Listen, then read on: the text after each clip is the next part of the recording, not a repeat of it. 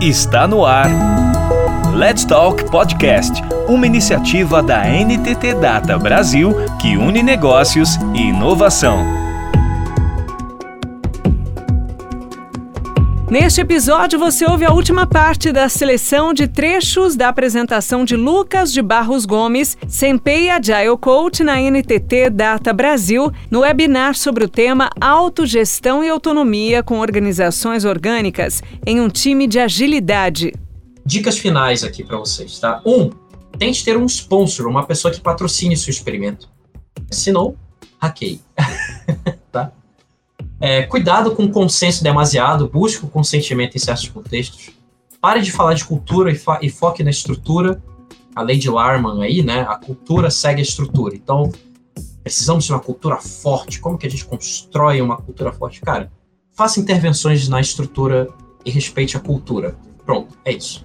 E você vai ver que a cultura ela vai seguir a estrutura. Né? Hoje a gente tem a estrutura de círculos aqui, que está funcionando.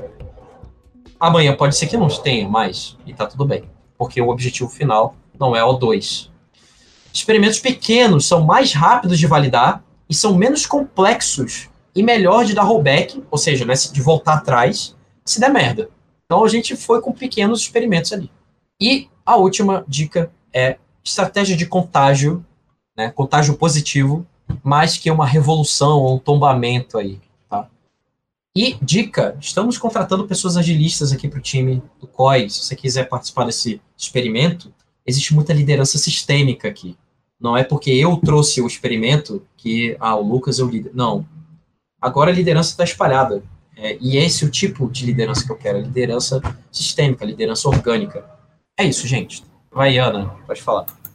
Muito bom, Lucas. É, a gente tem aqui algumas perguntas uma delas é um comentário, na verdade, que fala: nossa, muito esclarecedor essa visão de limitar o trabalho e progresso. Esse deveria ser um conhecimento básico dos líderes, né?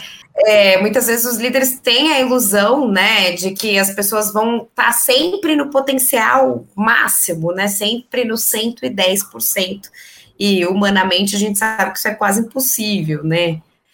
Eu provei aqui, né? Tá gravado, eu provei que a galera que está assistindo aqui, que é de agilidade, sabe, tem métricas que a gente consegue extrair que prova que a vazão, a entrega diminui se a gente atocha trabalho é, a rodo, né? Então, muito bom, muito boa reflexão. Teve, essa foi a primeira que fez um comentário. Esse comportamento de grupos de debate e grupos de estudo acabarem se tornando um local de status e de autopromoção é muito comum. O, que enviesa o propósito original do grupo. Como que você acredita que podemos diluir isso? Tudo bem. É, é legal porque essa pergunta eu já estive no seu lugar perguntando, viu? Eu não consigo ver quem fez a pergunta, mas obrigado pela pergunta. Então, eu já estava nesse lugar de fala. O que eu aprendi é que você precisa entender qual é a visão, quais são os contrapontos, quais são os ganhos da gente ter isso para a organização. Separar um pouco o sentimento do que o que a organização precisa. Muitas das vezes a gente faz algumas coisas para a organização que não é o que a organização precisa é porque, só porque você quer fazer aquilo. Então, como que a gente consegue diluir isso? Bom, a gente acabou desfazendo, desmantelando ele, né? Isso foi do dia para a noite? Não, não foi do dia para a noite. A gente teve muitas conversas ali, né? Muitas tensões precisaram ser processadas para a gente chegar nesse nível de consciência de dizer, olha, acho que não faz mais sentido esse grupo existir por conta disso, disso, disso estar acontecendo. E veja, era um experimento também, tá? Não, vamos, vamos desfazer o cercania e vamos transformar ele em um super círculo, né? Podia ter dado ruim, e a gente, opa, não, deu ruim, volta. O que é legal aqui é que o nível de maturidade das pessoas, quando eu entrei aqui, poucas pessoas conheciam o O2. Hoje quase todo mundo sabe O2 aqui dentro do, do, do time de agilidade, porque é como a gente está organizado aqui gera um interesse, e, e, aí as pessoas vão estudando também. Você também tem que entender que você está trabalhando com pessoas adultas, né, pessoas que têm seus interesses, e, e pessoas que, que, querem contribuir, né, que querem ter é, propósito na vida. Sim. Você começa a diluir fazendo é, esses pequenos experimentos, né, essas pequenas intervenções na estrutura para você ir diluindo aos poucos. Porque se você matar de uma vez só, o sistema organizacional pode reagir para um lugar que você não gostaria que fosse. Não quer, né? Exato. Vou, vou to, tomar a liberdade de te dar um, um exemplo que eu participei também. Faço parte de um grupo de estudo de futuro e inovação, que antes era um grupo de profissionais de marketing. Ocorreu essa mudança justamente pelo mesmo motivo. Ele originalmente foi criado para se debater evoluções do mercado e como que iam ser as novas tendências entre os profissionais, só que o grupo acabou virando um grupo de status, exatamente como cercania. E aí, de status e autopromoção, o pessoal ia lá para vender o próprio peixe, praticamente, assim, sabe? E, e, vender a própria imagem, porque era um, um label, fazer parte daquele grupo de profissionais de marketing.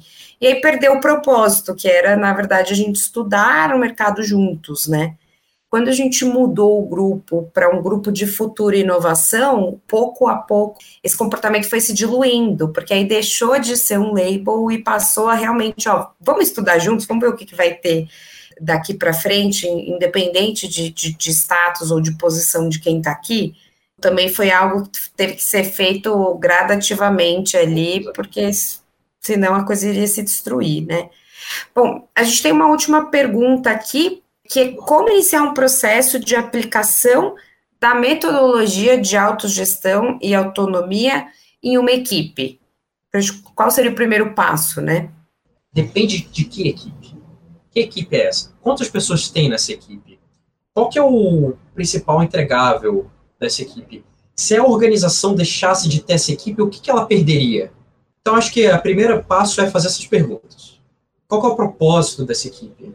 E aí, beleza, entendendo isso, beleza, entendi, entendi o que, que a organização perde se essa equipe não, existi, não existisse, eu entendi quais são os entregáveis, eu entendi o que, que essa equipe faz de fato e qual que é o propósito dela. A pergunta que a pessoa fez aqui, não sei se é mulher ou homem, mas isso deveria estar no sangue de todo agente de transformação. Converse com as pessoas, entendeu? E aí você começa a interagir com essas pessoas e começa a perceber se o que as pessoas fazem é a mesma coisa que está escrito no propósito. Se você vê que destua, é, é o que aconteceu aqui. Tá, o propósito era bonito, mas as ações era uma esquizofrenia, né? Estava na parede era legal, mas o que acontecia no dia a dia. Isso a gente vê em várias organizações, viu? Tipo, ó, tá aqui o nosso código de cultura da empresa. Aí você entra no time, fere todos. Sabe? Então, começa por aí, começa a entender o contexto e cuidado com aquela também, aquela sede de querer mudar logo. Aquela, aquela vontade de melhoria contínua demasiada, sabe? Tipo, não, precisa mudar, porque. Peraí, precisa mudar por que precisa mudar? Que problema a gente quer resolver mudando, fazendo essas mudanças? Isso eu tinha muito claro que, para esse contexto, para essa historinha que eu contei para vocês, eu tinha isso muito claro. Por isso que eu falei que depende do time, depende da equipe, né? Então, ponto aqui é o que, é o que a agilidade fala, né? Interação dos indivíduos mais do que processos e ferramentas. Então, cuidado, o que eu mostrei aqui não é uma receita de bolo. Conversa com as pessoas. Ah, eu quero utilizar O2. Peraí, utilizar O2 vai resolver que problema seu? Por que, que você quer utilizar O2? Por que, que você não quer utilizar outra coisa? Você pode utilizar o Lacracia, você pode utilizar Flight Levels, Scrum, Kanban. Beleza, fez isso. Aí acho que a segunda dica que eu te dou logo é para você fugir da miopia sistêmica. É, faz um loop causal. Tenta fazer um loop causal. Existem vários materiais de como se faz um loop causal na internet. É aquilo que você vai fazer olhando para aquele time, para a organização. Você consegue detectar tensões e consegue desenhar experimentos organizacionais. Pronto, então eu dei um passo a passo aqui, né? Um, interagir com as pessoas, conversar, entender que problema que você quer resolver, desenhar o, o, ali o loop causal, entender as tensões e entender quais são os experimentos e intervenções que você vai fazer. É isso. Foi perfeita. Mais uma vez, muito obrigada, Lucas. Muito obrigada à nossa audiência. E até o nosso próximo Let's Talk Webinar Brasil. Até a próxima. Você ouviu Let's Talk Podcast, uma iniciativa da NTT Data Brasil que une negócios e inovação. Toda semana tem novidades por aqui. Até lá!